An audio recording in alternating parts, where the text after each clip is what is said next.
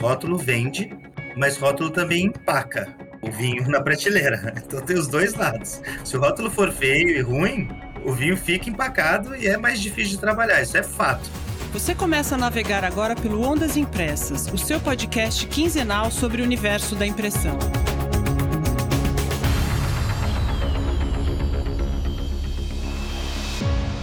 Leolé, militantes da impressão, eu sou Tânia Galuzzi e comigo, para esse terceiro episódio de 2022, Hamilton Costa. Oi, Tânia. Oi, pessoal. Sempre muito gostoso estar aqui com vocês. Hoje, gente boa, nós vamos falar de um assunto delicioso, sério mesmo. Hoje vamos mergulhar no universo do vinho. Opa, falando assim, acho que o nosso ouvinte vai achar que ele clicou no podcast errado, Tânia. Verdade. Mas é que a gente vai mesmo cair nesse mundo maravilhoso. Só que, obviamente, olhando do ponto de vista do gráfico. Isso significa que vamos falar também dos rótulos, das embalagens. E sabe de uma coisa, Milton, que eu só me dei conta quando a gente começou a trabalhar nesse episódio? Não. Que o rótulo é tão, mas tão importante para o vinho que virou sinônimo de vinho. Você já reparou? Isso aí. Por exemplo, ninguém vai estranhar se eu perguntar para um amante de vinho quantos rótulos ele tem na adega. Não é demais isso? Não, é verdade, é verdade. Tanto que a gente vê muito restaurante né, que anuncia, temos mais de 150 rótulos em nossa carta de vinhos, né? Legal isso. Pois então, e para falar sobre isso, a gente chamou um cara que manja tudo dessa área, o Rodrigo Ferraz. O Rodrigo é sommelier e comanda o maior canal de vinhos da América Latina no YouTube, o Vinhos de Bicicleta. Pois é, nesse nosso bate-papo, o Rodrigo fala também do envolvimento do brasileiro com o vinho, especialmente nessa época durante a pandemia. Interessante isso, nós somos na contramão do mundo, veja só. O consumo de vinho no Brasil aumentou 30% em 2020. O consumo per capita subiu de 2,13 litros em 2019 para 2,78 litros em 2020. Entre junho de 2019 e junho de 2020, o brasileiro consumiu 501 milhões de litros contra 383 milhões dos anos anteriores. Acho que a gente contribui um pouquinho nisso, né? Um pouquinho só. Né? Enfim. Esses são dados da plataforma Cupom Válido, que levantou informações da Euromonitor, da Nielsen e de outras fontes. E o melhor aqui para nós é que o brasileiro passou a valorizar mais o vinho produzido aqui. Primeiro, acho que esse crescimento foi gerado pela melhoria da qualidade do vinho nacional, que isso é notório, e também, por outro lado, pelo aumento do preço do vinho internacional em função do dólar, né, entre outros fatores, sem dúvida. Gente, a conversa com o Rodrigo foi tão boa que eu, que tenho a fama de ter a tesoura afiadíssima. Tchic, tchic, tchic, tchic. É, conheço bem, conheço bem. Pois é, gente, mas eu não consegui cortar nada. Então a gente teve que enxugar por aqui, aqui na abertura, e a gente não vai ter o impressão final. Mas teremos sim beijos e abraços para vocês, queridos e queridas ouvintes e seguidores que interagem e interagiram com a gente pelas redes sociais e por e-mail. Então vamos lá. Beijos para o Márcio Sander, para o Davi Domingues, para o Sérgio Vieira Júnior e para o Antônio Carbone. Abraço e beijo também para Emily Severo, para o Everton Stankiewicz, para Lúcia Vasconcelos e para o Edson Carafini. Beijão também para o Tiago Pereira, para o Robson Oliveira e para o Ferreira Neto. Gente, a minha ideia era falar a empresa, a atividade, a cidade de todos vocês, mas não dá tempo, meu povo. Muito obrigada pelas mensagens, pelos compartilhamentos, pelo incentivo. Isso é fundamental para Ondas Impressas. Valeu mesmo! Ah, só mais um recadinho antes da gente ouvir o Rodrigo Ferraz do Vinhos de Bicicleta. Dia 7 de abril, quinta-feira, faremos uma live no Instagram, direto da Expo Print. Põe aí na agenda, ouça a gente. Mas antes, a mensagem do nosso patrocinador. Somos todos militantes da impressão. A Neoband se juntou ao Ondas Impressas em um movimento para aqueles que se interessam por informação de qualidade sobre o mercado da indústria gráfica. Reconhecemos a importância de fortalecer o segmento e queremos contribuir para isso no meio digital. Vivemos diariamente este universo e estamos orgulhosos por fazer parte disso. Siga a gente nas redes sociais e acesse o site neoband.com.br. Neoband para ideias de todos os tamanhos. E agora vamos ouvir o Rodrigo. Rodrigo, que bom ter você aqui no Ondas Impressas. Obrigada por você ter aceitado o nosso convite. Tudo bem com você? Tudo certíssimo, muito obrigado. Eu que agradeço o convite, estou feliz de estar aqui. Vamos bater um papo gostoso aí sobre vinhos e rótulos. Bora. Cara, um prazer vê-lo. O que você já me ensinou de coisa, você não faz que ideia. É Olha que eu sou um bebedor de vinho faz tempo, entendeu? Mas aprendi muito com você. Então quem te ensinou foi o vinho, eu só colaborei. Não, o jeito de você explicar, colocar as coisas é, é muito legal. Valeu, muito obrigado. Sem frescura, didático, vai direto ao ponto, isso é muito, muito bacana. É, você Parabéns. sabe que isso daí esse lance de vinho com frescura era um negócio muito brasileiro, né? É tipo, lá na Europa, vinho é considerado alimento, já está no dia a dia dos caras há, há tanto tempo. Do nosso ladinho aqui, Argentina e Uruguai, também é algo muito mais comum, mais é, do dia a dia. Aqui no Brasil a gente teve esse probleminha aí, que agora a gente está lutando para vencer né, a barreira. Esse problema nosso de elite, né? Porque quem bebia é, mais. Mas, mas conta pra gente, Rodrigo. A gente já falou um pouco no começo do episódio sobre você, sobre o vinho de bicicleta, mas conta para um pouco para quem está nos ouvindo como é que você entrou para esse mundo do vinho. É, eu sei que foi numa a partir de uma viagem que você fez a Argentina, que você foi visitar vinícolas e deu uns passeios de bicicleta, mas você já era sommelier nessa época. Conta pra gente como é que o vinho te conquistou? Então, na verdade, eu comecei a beber vinho quando eu entrei na faculdade. Eu tinha lá 18 anos, era novinho. Eu fiz publicidade na ESPM em São Paulo. E eu sempre gostei de cozinhar, na verdade. Eu não entrei no vinho assim, querendo saber sobre vinho especificamente. Eu entrei por causa da gastronomia, assim, porque para mim cozinhar sempre foi um prazer. E aí eu cansei de harmonizar as comidas que eu fazia com cerveja barata. a gente queria apimentar um pouquinho ali, né? Incrementar um pouquinho as harmonizações. E aí eu ia no supermercado e basicamente escolhi o rótulo mais bonito que eu podia pagar, sabe? Foi assim que começou, começou a história, que eu acho que é de muita gente deve começar. Olha, deixa! É, olha, deixa. E, não, e, é verdade, né? Você quer colocar um rótulo bonito lá, ainda mais quando você não sabe nada, quer colocar um rótulo bonito na mesa para acompanhar o prato. E o vinho acabou virando um hobby, assim, por uma questão de gosto pessoal. Aí eu me, me, identifiquei com o estilo da bebida e tal, e eu acho que o vinho é um parceirão aí, até na, durante a pandemia foi um parceirão para muita gente, né? Estava isolado em casa aí e tal, e o vinho acaba sendo uma bebida mais honesta ali, para você tomar devagar, apreciar. Não é para se embebedar, né? Mas na, na maioria das vezes é para você apreciar ali, para você curtir um vinho na paz ali eu acho que é uma bebida que incentiva muito a conversa, né? É sempre gostoso tomar com os amigos e tal, ou em casal eu comecei a estudar mais sobre o assunto depois que eu me formei, que eu comecei a ter mais tempo para conhecer um pouco mais das uvas, até buscando alguns cursos. Eu não busquei, você me perguntou, Tânia, eu não busquei o curso especificamente de sommelier de cara, porque ele já é um curso mais denso, mais complexo, é muito para quem trabalha na área, né? Para quem quer ser sommelier em restaurante e tal. Eu acho que é, é um curso mais completão, principalmente se você fizer nas instituições mais respeitados aí do país, é, é algo que você tem que se dedicar de fato para concluir. É, eu fazia alguns cursos mais básicos na ABS, que é a Associação Brasileira de Sommeliers, que hoje é a própria Vinhos de Bicicleta. A gente tem uma plataforma de curso online de vinho que tem muita gente de fora do Brasil que compra nossos cursos. A gente já vendeu para o Japão, para Dinamarca, para Portugal. É, é brasileiro que está lá ah, e tá. compra nosso curso. É. Aí, mas de estrangeiro comprando nosso curso, tem muito português que compra nosso curso. Que legal, Os portugueses acompanham bastante nosso trabalho. É o segundo país mais importante aí para o canal. Rolou a, a viagem que você falou aí, fui para Mendoza, porque nessa época eu já gostava bastante, já estudava sobre vinho e tal, já apreciava. Acabei indo lá para Mendoza de casal a gente deu a sorte no hotel que a gente ficou, era bem no meio das regiões vinícolas lá de Mendoza, numa cidade que chama Luján de Cuyo. É uma das principais eh, cidades do vinho lá dentro da província de Mendoza. Inclusive, algumas das vinícolas clássicas que a gente conhece, argentinas, estão dentro lá de, de Luján de Cuyo. E aí foi até uma dica do dono da pousada, o pai dele ele fazia um vinho e eles tinham essa pousada como uma fonte de renda deles. Falaram, cara, um passeio legal que você pode fazer aqui, você pode alugar uma bicicleta aí e sair andando pelas vinícolas. A gente falou, ah, por que não?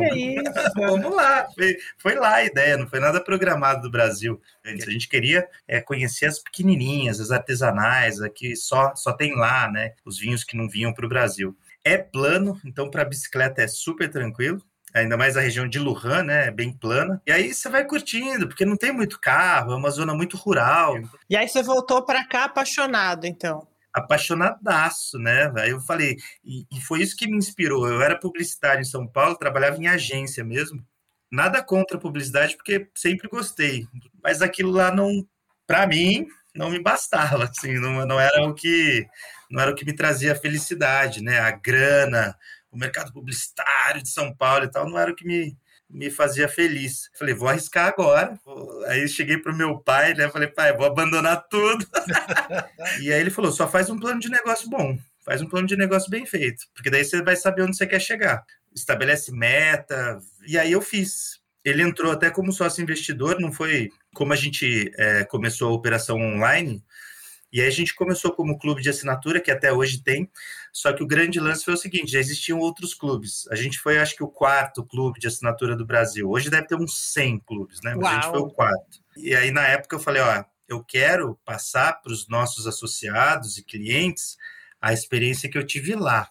Então a gente, desde o começo, propõe não trabalhar com marcas de grandes volumes, marcas e tal. Eu quero os achados, os vinhos artesanais, as vinícolas boutiques e tal. E isso foi o cerne da empresa Entendi. e até hoje é.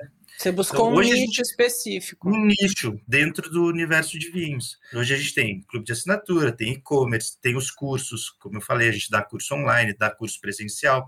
Tem um wine bar aqui em São José dos Campos, no estado de São Paulo, para tem a loja, né? A tem loja, a loja sim. física. Só que em todos esses frentes de negócio a gente vai para vinhos artesanais, os achados. Quando a gente educa o nosso cliente, fideliza o nosso cliente dessa forma, ele chega uhum. na loja e que, que ele pergunta? Qual é a novidade?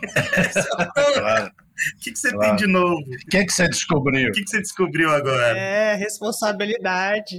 Mas é legal, é legal. Você falou de e-commerce e eu queria que você falasse um pouco dos dois últimos anos aí para o universo do vinho, do vinho no Brasil, né, para as vinícolas brasileiras. Eu acho que de uma forma até que meio envezada, a pandemia acabou favorecendo Total. E favorecendo a indústria de vinho brasileira. Se você tiver números, é legal para citar para o nosso ouvinte, mas eu queria que você falasse um pouco desses dois últimos anos. Na verdade, esses dois últimos anos foram históricos para o e-commerce brasileiro de vinho, especificamente. E não é só e-commerce, não, tá? Porque acabou impactando todo o setor. O que, que eu quero dizer com isso? Produtores brasileiros tiveram aumentos que eles nunca tinham tido na história, chegando ao ponto Caramba. de faltar vinho, porque vinho é safra, né? Você tem que fazer, você faz uma safra, você faz a produção ali de um ano. A gente passou por isso com alguns fornecedores. Falou, ó, esse vinho acabou para esse ano, só ano que vem agora. Então, a indústria do vinho brasileira teve aumentos que eles nunca tinham visto na história. Aliado a isso, é, a safra 2020, para ajudar, foi uma safra histórica para o vinho brasileiro, porque foi uma safra que deu seca lá no sul. Para várias culturas, né, várias é, culturas agrícolas, isso não é legal, mas para o vinho é fantástico porque é na seca que a, uva consegue é, se desenvolver do jeito que o produtor quer. É, teve que fazer irrigação lá, né, de tão seco que estava, mas para o desenvolvimento de uma uva vinífera de qualidade, isso é fantástico. Então a safra 2020 foi histórica. Os vinhos importados tiveram um salto também, não foi tão grande quanto os vinhos brasileiros. Uma frase que muita gente está falando no mercado do vinho é que os brasileiros descobriram o vinho brasileiro na pandemia. Isso rolou em números mesmo números expressivos do setor. Mas você chegou a conversar com alguém por que, que o brasileiro descobriu o vinho? Tem alguns motivos. Um é o seguinte: é, nos últimos 10 anos, a indústria do vinho no Brasil teve um desenvolvimento fora da curva também, não na questão de venda, aí na questão de tecnologia, mão de obra e conhecimento do próprio terroir. Então, assim, os vinhos brasileiros subiram muito de qualidade de fato. Se você pegar um vinho brasileiro, o mesmo vinho, da mesma vinícola, há 10 anos era diferente no quesito qualidade, há 20 anos era diferente, muito diferente no quesito qualidade. Então os vinhos se desenvolveram muito. Outra coisa que aconteceu foi que nossa moeda desvalorizou muito. É, isso que eu ia te perguntar, se, se o impacto do dólar não foi alto. Acaba subindo tudo, porque mesmo a indústria brasileira, tudo que é de insumo, eles, eles compram em dólar, né? Então a garrafa eles compram em dólar.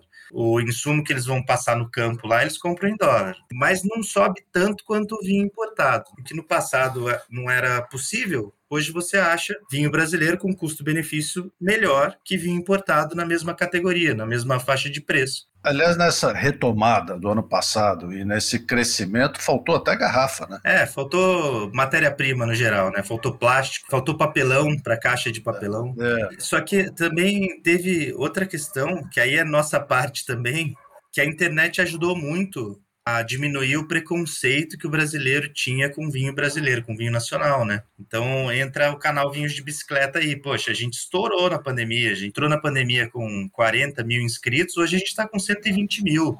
Uau. E o canal já tinha quatro anos já de existência antes. Então ele foi batalhando ali seus 10 mil por ano, aí chegou na pandemia, nos dois anos de pandemia, explodiu, né? Porque muita gente foi pro YouTube, tava todo mundo em casa, foi pro YouTube. E aí já tinha um conteúdo bacana, não só nosso, né? Tinha, tinham outros conteúdos bacanas surgindo aí sobre vinho e muita gente defendendo vinho nacional. E as vinícolas brasileiras estavam preparadas para essa expansão tão rápida? Estavam é. preparadas, né? Que legal. A gente já tem vinho ícone hoje de 800 reais. Eu até provei quando eu fui jurado comentarista lá na avaliação nacional, comentei sobre a amostra 16, que era o Sesmarias da Miolo. É um vinho ícone brasileiro.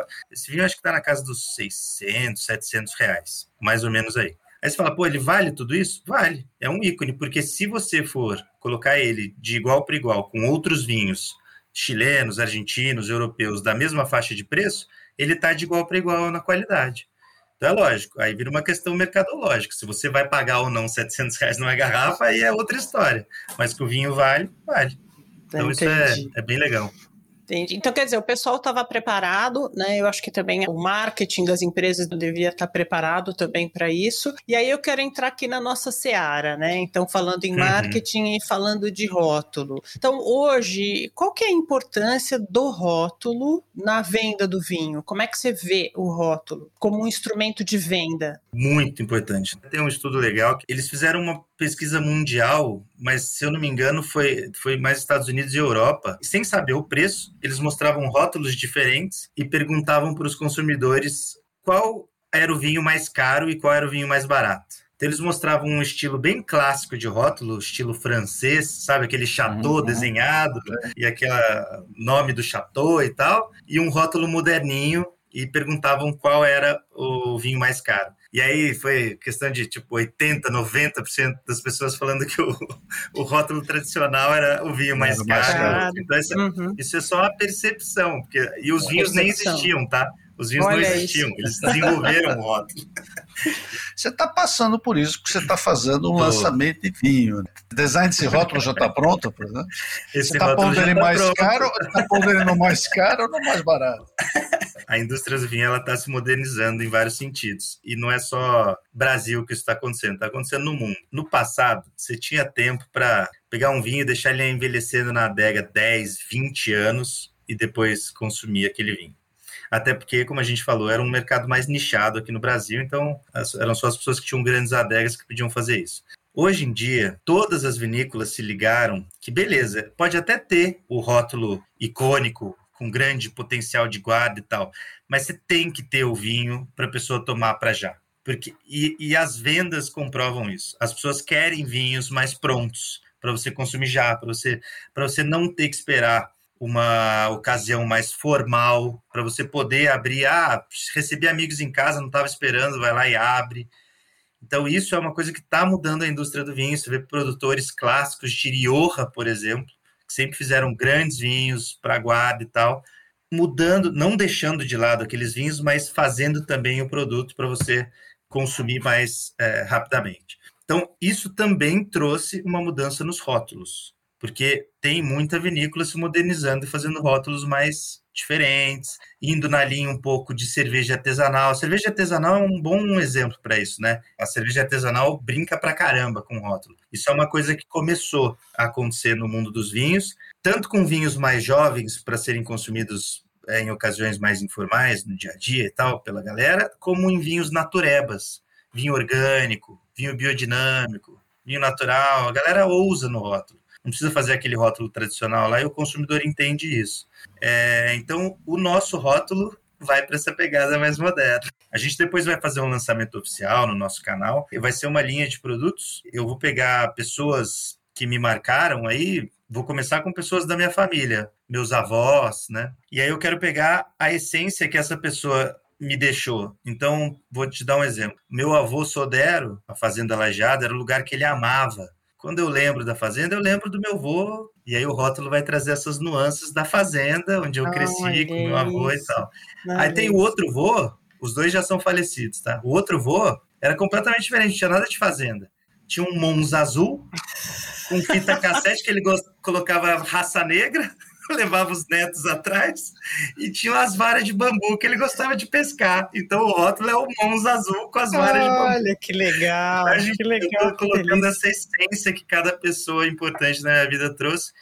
E aí tentando trazer dessa essência, esse meu era mais descontraído, do Monza. Daí eu peguei um vinho, uma uva que tem uma pegada mais descontraída, né? Que é uma uva é, fácil de harmonizar com vários tipos de prato. O vô da fazenda já era mais sério, médico. Aí eu peguei uma uva mais séria. Então a construção desse rótulo está nisso. Lógico que tem todas aquelas informações que tem que ter ali no rótulo, coisa e tal, mas Sim. duas perguntas. O que, que um produtor busca quando está desenvolvendo um rótulo? Né? O que, que ele uhum. quer passar? Você contou um pouco aqui pra gente. E o teu fornecedor, aquele que vai te fornecer os, os rótulos, ele de alguma forma te ajudou? Você buscou algum apoio no fornecedor de impressão, na gráfica, para falar: olha, essa, esse papel, esse adesivo? Como é que foi isso? Como é que é isso para o produtor e como é que foi para você? Como a gente estava falando, rótulo vende, mas rótulo também empaca o vinho na prateleira. Então tem os dois lados. Se o rótulo for feio e ruim, o vinho fica empacado e é mais difícil de trabalhar. Isso é fato. Nos últimos nove anos aí que eu trabalho com vinho, eu vi muito isso acontecer. Olha. E tem, e tem os rótulos que a gente não espera que vão, que vão bem e eles vão bem. Mas eles são mais inexplicáveis. Mas assim, quando a gente vê rótulo muito simples no quesito de design e no quesito, não é só de design não, mas no quesito também de especificação de material, eles vão mais devagar na prateleira. Isso é fato. Isso, isso ah, é? acontece é? mesmo. É, isso acontece. Você não vai exigir que um, que um vinho de 30 reais tenha um rótulo com faca especial, com box Só que ele tem que ter um design legal e ele tem que ter uma textura ali legal. Então, assim, por exemplo, no nosso, a gente vai fazer uma quantidade pequena, não dá para fazer em offset, não dá para fazer em gráfica. Né? Fazer em digital. É, a nossa quantidade de rótulos ali vai girar na casa de, de 3 mil garrafas e vão ser mil para cada. Não tem como a gente fazer. Offset a gente vai ter que girar no, no digital. Porque daí o que, que eu fui procurar? Eu fui procurar um fornecedor lá do sul que já está acostumado a fazer rótulo de vinho. É. Especializado ele, nisso. Especializado, ele faz para todo mundo lá, faz para é, Salton. Então ele já tinha um BOPP texturizado que aí eu, eu, simulei todos os elementos que eu queria no design. Então, ah, eu queria um, um, lugarzinho ali que tivesse um brilho. Eu tive que simular isso no design e aí mandei para o BOPP texturizado e ficou um aspecto super legal, de brilho e de textura mesmo no papel. Tem uma Entendo. textura ali que e aí já ficou mais nobre, assim e não é não foi uma opção cara, né? Porque o BOPP texturizado ele ficou bem dentro do que a gente tinha para pagar no rótulo do vinho. Se a gente fosse para um papel especial, para offset e tal, acho que iria inviabilizar bem esse, esse rótulo, né? Eu acho que essa produção cai dentro desse espírito que você está trazendo para o próprio vinho, né? Quer dizer, é. fazer alguma coisa mais... Menor quantidade. Menor quantidade. Agora, a questão de sustentabilidade começa a afetar um pouquinho nisso também. Tem muita gente que começa a procurar papel, questão de reciclagem. Sim. Você percebe que existe demanda em função disso também? Tem um público mais consciente já. Por exemplo, vou te dar uma, um exemplo do que a gente fez agora para o nosso rótulo, né? Que a gente está em fase de desenvolvimento disso mesmo. A gente tinha a opção de colocar a cápsula. E, ah, sabe aquela cápsula no gargalo da garrafa? Aquela cápsula lá é um papel metalizado, né? vai até um pouco. A gente até tem que cortar direitinho, porque em vários deles tem chumbo na composição. E aí a gente não pode ter nenhum contato disso com o nosso corpo e tal. Por isso que a gente tem que cortar bem baixo, assim, não é? Tem gente que corta em cima, mas é, toda garrafa tem um pescocinho. Ao invés de cortar na parte de cima, você corta na parte de baixo. Então tem que tirar aquilo tudo, é isso? É, não, você pode ou tirar tudo ou só cortar embaixo. Toda garrafa de vidro ela tem um pescocinho. Aí o pessoal tenta cortar em cima do pescocinho, é só cortar embaixo, que daí você elimina qualquer chance de ter algum resquício da cápsula metalizada, é, ou te cortar ou ir pro, pro vinho. Mas aí a gente escolheu, por exemplo, por uma questão de sustentabilidade, pô, eu fiz um vinho super legal, em homenagem à família, uma questão super natural. A gente pegou uma produtora de vinhos naturais, que não usam nenhum tipo de agrotóxico no vinhedo, que não. É, que eles gostam de usar levedura selvagem, que é a fermentação espontânea ali. Então tem toda uma, uma pegada natural no meu projeto. Eu falei, não vou colocar cápsula metalizada no vinho. Porque aquilo lá é só estética. Daí a gente vai colocar um adesivinho com a safra em cima, assim, um adesivo mesmo. Tem produtor que não coloca nem nada, só vai a rolha ali e fica, e fica bonito, viu? O Hamilton puxou essa coisa né, do, das mudanças que estão acontecendo, sustentabilidade e tudo mais. A gente pode estender isso também para as caixas? As vinícolas brasileiras estão investindo em caixas, quando né, caixas de, de vinho mais com mais recursos, mais sofisticadas. Quando você tem um vinho, uma safra especial, o pessoal está investindo também nas caixas? Sim, você pega as grandes empresas do e-commerce, principalmente, investiram bastante em caixa, em embalagem, né? Por dois motivos aí. O primeiro é segurança. A gente está num país que é basicamente transporte rodoviário, quando a gente fala de e-commerce, e as caixas são maltratadas no, no, transporte, né? E a gente tem que fazer uma caixa mais resistente, porque a gente está carregando garrafa de vidro, então uhum. tem que ser mais resistente. A gente é, faz uma caixa com mais de uma parede, a gente fez uma caixa e aí fez como se fosse uma colmeia dentro da caixa para que ela tivesse mais uma parede. Uma colmeia de papelão também. Uma colmeia de papelão dentro da caixa. Se a pessoa bater do lado, não vai pegar direto no vidro, ainda tem um vão ali entre a, a parede externa da caixa e a garrafa de dentro. Então a gente optou por isso, mas eu já vi isso. Eu peguei isso aí, esse projeto, em uma caixa que uma amiga minha me trouxe dos Estados Unidos tinha essa colmeia dentro também, a gente adaptou para o que a gente precisava aqui no, no Brasil. Tem gente que faz com parede dupla, né? O craft com parede dupla, que ele já é mais resistente. A gente também embala com plástico bolha daquele grandão dentro, então é para resistir proteção. mesmo. É, mesmo assim, tem uns que ainda conseguem quebrar, mas é difícil, é mais difícil quebrar. Então, acho que todo mundo que está no e-commerce tem que investir nisso e tem investido. Agora, Rodrigo, vários produtos têm usado interação com o digital na própria impressão, no caso dos outros, que é o código QR ou uhum. a realidade aumentada. Isso tem crescido também no, no mundo dos vinhos, que o cara pega, o, põe no código, põe o celular e vê a vinícola, vê a safra, tem, tem, tem. informação. Só complementando a última pergunta, que é o seguinte, a primeira que eu falei é a segurança, mas a segunda é a estética. Porque hoje em dia tem que pensar que as caixas elas ficam, por exemplo, no porteiro, no prédio, e aí mais gente vê. É, a caixa vira uma propaganda ambulante, assim. Você não sabe onde vai parar aquela caixa, ela vira uma propaganda ambulante. Então, a gente, na nossa caixa, tem site, nosso perfil no YouTube, nosso perfil no, no, no Instagram. Então, tem tudo isso. De QR Code em caixa, de em embalagem, eu não vi ainda, mas em garrafa tem é, muito, é, no isso, rótulo. Isso. É isso, isso. A gente já fez um rótulo no passado, que esse não é o primeiro que a gente está desenvolvendo. A gente já fez alguns ao longo dos nove anos. A gente já fez um que tinha um QR Code que levava para o site da vinícola que produziu. Tem uns que são muito legais, que são de fora, são estrangeiros, que você aponta o seu celular para o rótulo e ele ganha é. vida. Esse era é a demais. realidade aumentada. É, ele, realidade aumentada. É, tipo, era uma aranha no rótulo e a aranha faz alguma coisa no celular e tal. Isso aí eu já vi também. Isso, sem dúvida nenhuma, aumenta a venda daquele produto. Eu só não sei, que aí a gente não tem o dado para isso, se esse investimento, beleza, ele vai aumentar a primeira venda daquele vinho. Mas a recompra daquele produto, na minha opinião, vai depender mais da qualidade do produto do que Entendi. do rótulo, né? A pessoa pode até comprar ali, até porque ele pode esvaziar a garrafa e continuar brincando com o rótulo da garrafa vazia.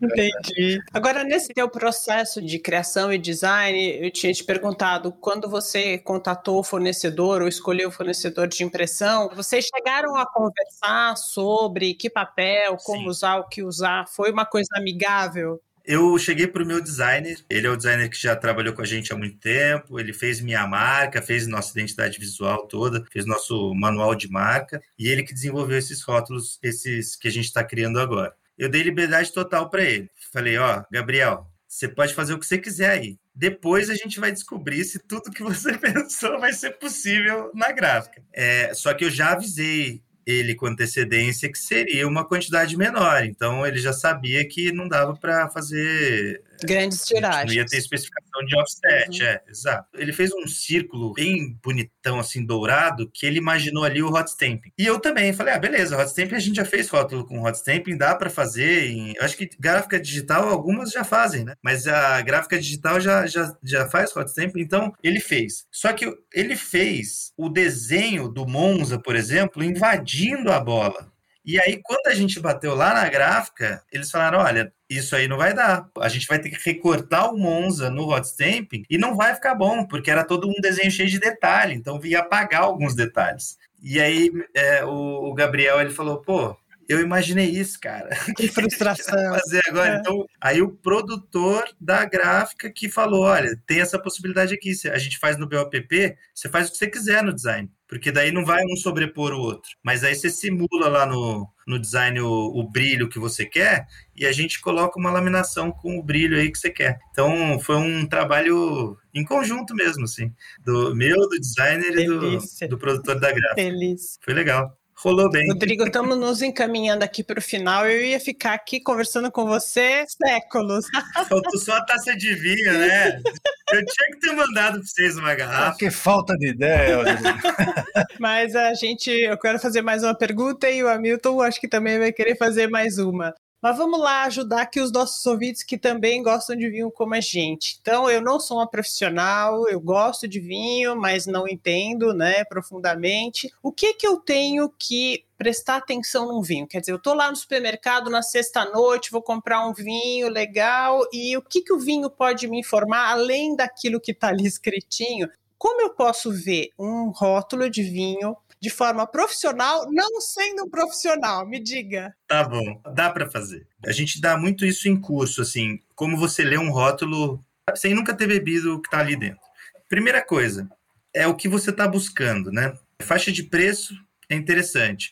Se você for para regiões muito clássicas do vinho, famosas, você tende a pagar mais caro porque elas já estão consolidadas. Vou dar um exemplo aqui. Se você for pegar um vinho do Piemonte, lá na Itália, você vai acabar pagando mais alto e não necessariamente você vai gostar mais daquele vinho, porque isso depende do teu paladar. Aí tem outra questão que é muito importante. Clima.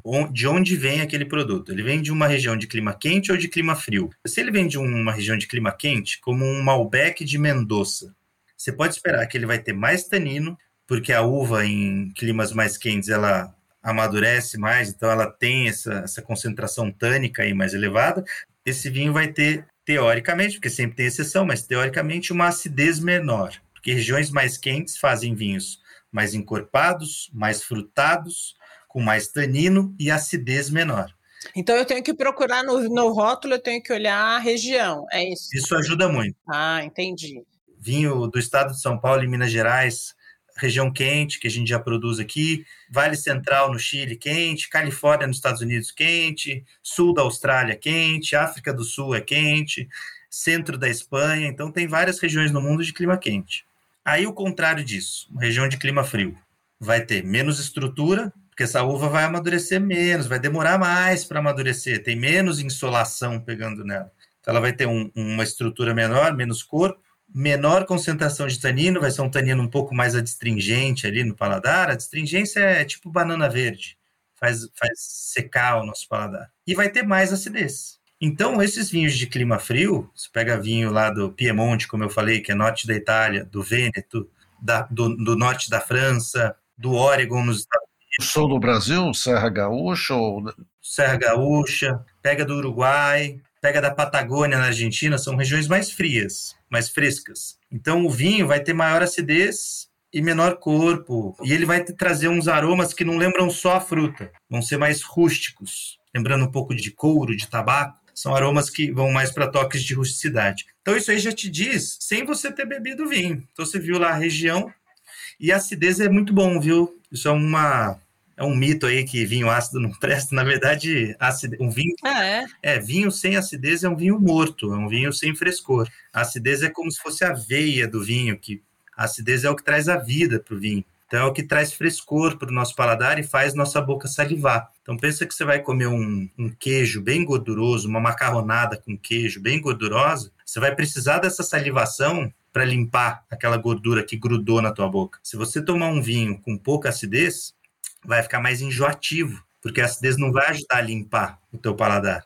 Então tem todas essas questões aí de harmonização. Então essa da região acho que seria o principal, e aí daí vai de acordo com a uva.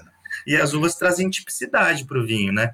A Cabernet Sauvignon traz toque de pirazina. Pirazina é uma substância que tem na casca da Cabernet Sauvignon e tem na casca do pimentão. Então, vários vinhos que tem Cabernet Sauvignon vão ter esses aromas e sabores mais vegetais que lembram o pimentão. Ah, Malbec, como eu falei, ela tem uma tipicidade de geralmente apresentar geleia de fruta vermelha. Garnacha, que é uma uva que eu adoro, espanhola.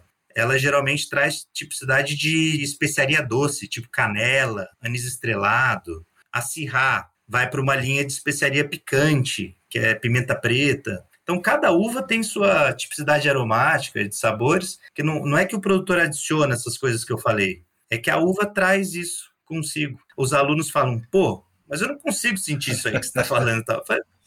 Você treina seu nariz? Vai treinar, cara. Cheira as coisas. Vai numa feira, cheira, vai no supermercado, cheira as coisas. E bebe mais vinho para você sentir a diferença. Bebe mais vinho. Não, a gente é muito preguiçoso hoje em dia, né? A gente vai no supermercado, como que compra comida? Vai lá ver se está dentro da validade e compra, né? Não tá nem aí. Aí tá estressado, faz a comida, come correndo e, e depois quer ter referência aromática, não dá. Tem que, tem que treinar. Né? Vamos olhar melhor os rótulos dos vinhos, tá certo? Antes de comprar. Para a gente fechar aqui e, e, e, te aproveitando bastante, a gente não poder deixar de pedir para você algumas indicações. Fala de dois ou três bons vinhos nacionais até 100 reais que vale a pena para nós e para nossos ouvintes poder experimentar. Legal. E até como a gente tem ouvinte aí de, espalhado pelo Brasil todo, eu não vou focar em rótulo específico, porque daí é mais fácil de achar. Vou dar exemplos aqui. Serra Gaúcha, que você falou lá, Vale dos Vinhedos, Bento Gonçalves. Tem muito produtor bacana fazendo vinho de custo-benefício legal lá, que você vai achar entre 50 e 70 reais, vinho bacana. A uva principal dessa região é a Merlot, é a que eu indico. Tem outros vinhos que a gente chama de terroir de inverno, que é a região sudeste do país. Tem em Goiás também, começaram a brotar umas vinícolas aqui. É, a gente chama de terroir de inverno porque aqui a gente faz a poda invertida e no mundo inteiro se colhe a uva no verão, mas aqui a gente tem que colher no inverno. Porque nosso verão aqui do Sudeste brasileiro chove muito. Então aí começou a brotar um monte de vinícola interessante, fazendo vinhos muito bons. E a nossa uva principal aqui do terroir de inverno é a Syrah, para quem gosta de vinho mais estruturado e tal. E aí a última dica, lá nos Pampas, bem na divisa com o Uruguai, a campanha gaúcha é das regiões assim que está mais se desenvolvendo aqui no Brasil, é, no aspecto de vinho, e eles tratam muito bem lá a uva Cabernet Sauvignon, porque lá o terroir é propício para Cabernet Sauvignon se desenvolver bem. Lá na Serra Gaúcha, se você não tem um verão longo, porque na maioria dos verões começa a chover logo. Lá na campanha gaúcha, você consegue ter um verão mais longo, chove menos. Então a Cabernet Sauvignon conseguiu se desenvolver bem lá. Então essas três dicas é, ó, Merlot da Serra Gaúcha, Do terroir de inverno, Cabernet Sauvignon da campanha gaúcha. Três dicas para Delícia. Não sei se reparou, mas o Hamilton estava anotando tudo. Já vai. é isso aí. Já vai comprar, eu também aqui. Rodrigo, foi muito, muito, muito bom ter você aqui. Uma delícia de papo. Obrigado, eu que agradeço. Que os nossos ouvintes também vão adorar é, esse papo aí com você. Super obrigado. Legal, Rodrigo, foi muito bom. Obrigado a você, gente. Até a próxima, então. Obrigadão. Valeu, cara. Um grande abraço. Viu? E continue assim, dando mais dicas, por favor. Pode deixar, essa é a ideia.